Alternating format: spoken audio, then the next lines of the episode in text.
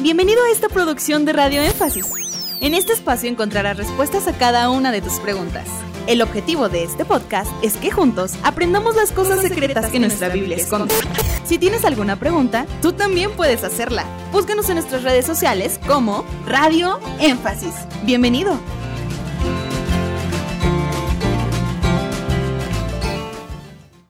¿Cómo se puede luchar en la mente con la maldad y desecharla por completo?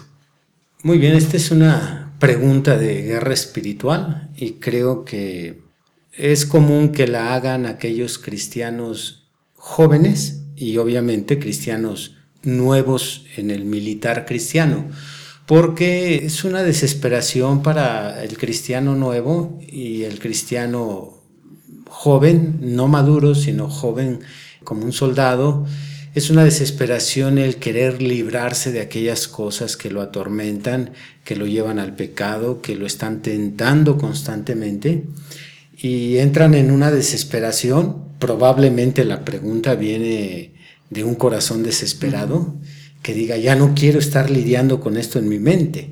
¿Cómo me escapo? Pero estos hermanitos y hermanitas jóvenes hacen este tipo de preguntas porque no han entendido cómo es el proceder del ejército de Satanás, cómo es el enfrentamiento de las fuerzas del bien contra las fuerzas del mal. El reverendo William Branham predicó un mensaje que a mi punto de vista es de los más impactantes en el tema de guerra espiritual. Y no me refiero a esa guerra espiritual que muchas iglesias promueven, donde se reúne un grupo de personas a, imponer manos y a gritarle al diablo, salte, déjalo y, y yo lo reclamo para Cristo, etc. Yo estoy en contra de eso, porque hay mucho fanatismo, mucha idolatría, hay mucha herejía, mucha falsedad en ese tipo de liberaciones, de así es como ellos lo, categorizan como guerra espiritual, están haciendo guerra, pero la guerra espiritual viene de diferentes formas. Hay una guerra continua que no es tan frecuente como la guerra contra la posesión demoníaca, que sabemos que existe. Los exorcismos tienen su fundamento en el ministerio de Jesucristo. Él fue el primer exorcista que existió expulsando demonios pero se le da demasiada publicidad a ese tipo de liberación, cuando en realidad hay batallas que se viven al día, durante todo el día, incluyendo en algunos casos en las noches con el diablo, quien viene a nuestra mente a tentarnos, a confundirnos, a seducirnos, y ahí está la principal guerra espiritual que tiene un cristiano. Porque en este mensaje predicado por el reverendo William Branham, que él tituló La batalla más grande jamás peleada. Correcto.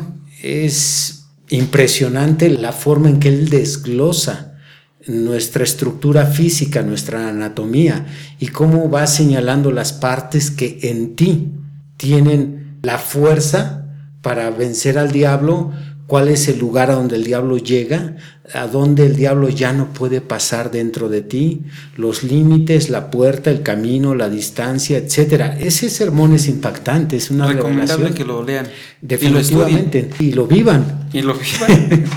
Creo las tres cosas deben de conjugarse porque esta lucha contra Satanás en la mente va a estar de aquí hasta que el Señor nos dé un cambio de cuerpo. Porque Satanás seguirá viniendo a la mente de las personas, incluyendo el milenio. Donde el diablo ya no tendrá más poder será en la dispensación, el nuevo siglo, cuando Jesucristo asiente la nueva Jerusalén, porque Satanás es destruido. Pero en el milenio, aunque hay un pasaje en Apocalipsis 20, por ahí por el verso 1 y 2, donde dice que Satanás es atado, equivocadamente se cree que va a ser amarrado como quien amarra un perro para que no muerda una persona, pero no se refiere a una cadena literal, sino se refiere a una cadena de circunstancias. La revelación de este tema es muy amplia, no puedo explicar por qué son circunstancias, pero solo puedo decir que la iglesia que viene a pasar de esta generación hacia el milenio, la iglesia sellada con el Espíritu Santo, ella al estar sellada ya el diablo no tiene acceso a su corazón, sí a su mente, pero no a su corazón porque su corazón ha sido sellado. Entonces Satanás es impedido de que siga trabajando en la mente de ellos con éxito, ya que ellos han sido sellados. Pero mientras no lleguemos a ese tiempo, Él vendrá y tú lo vas a expulsar y Él regresará y lo vas a expulsar y Él va a venir mil, diez mil, cien mil veces porque ese es su trabajo y Dios se lo ha permitido.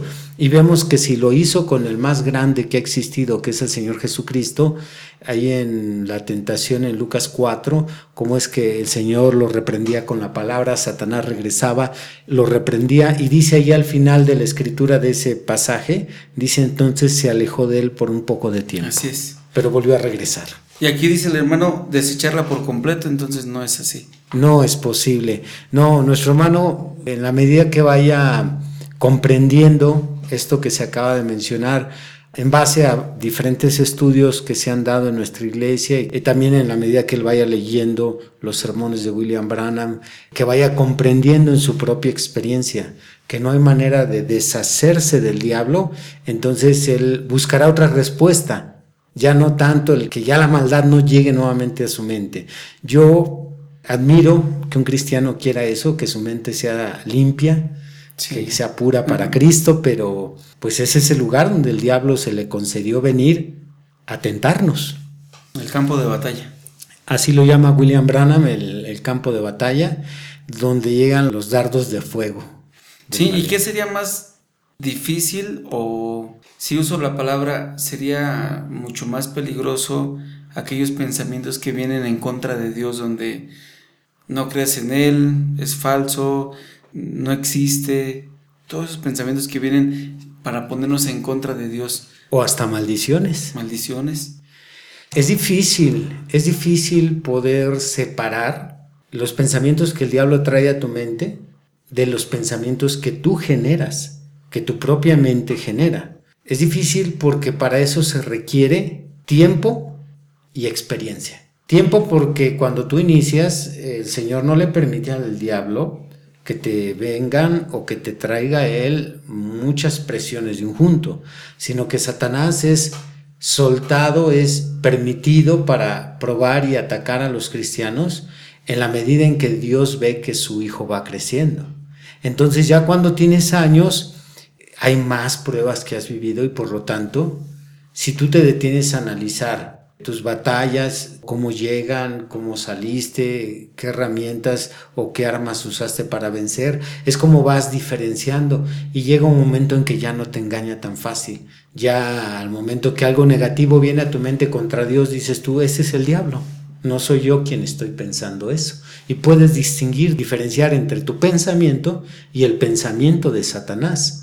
Porque cuando hablamos de los pecados en la mente, si pensamos en esta declaración, pecar en la mente, es una enseñanza equivocada. Tú no puedes pecar con tu mente. Tú puedes pecar con tu corazón. El Señor Jesús dijo que del corazón es donde salen. Así es.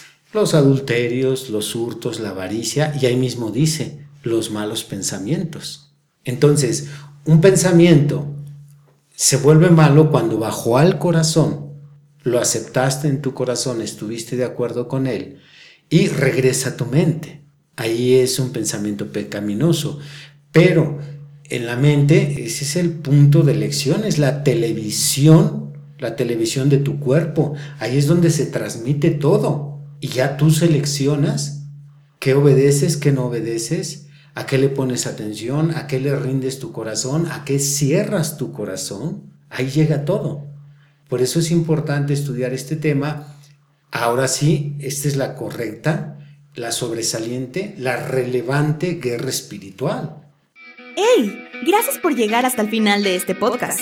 Esperamos que cada una de tus interrogantes haya sido resuelta. Te esperamos aquí para resolver más de tus preguntas.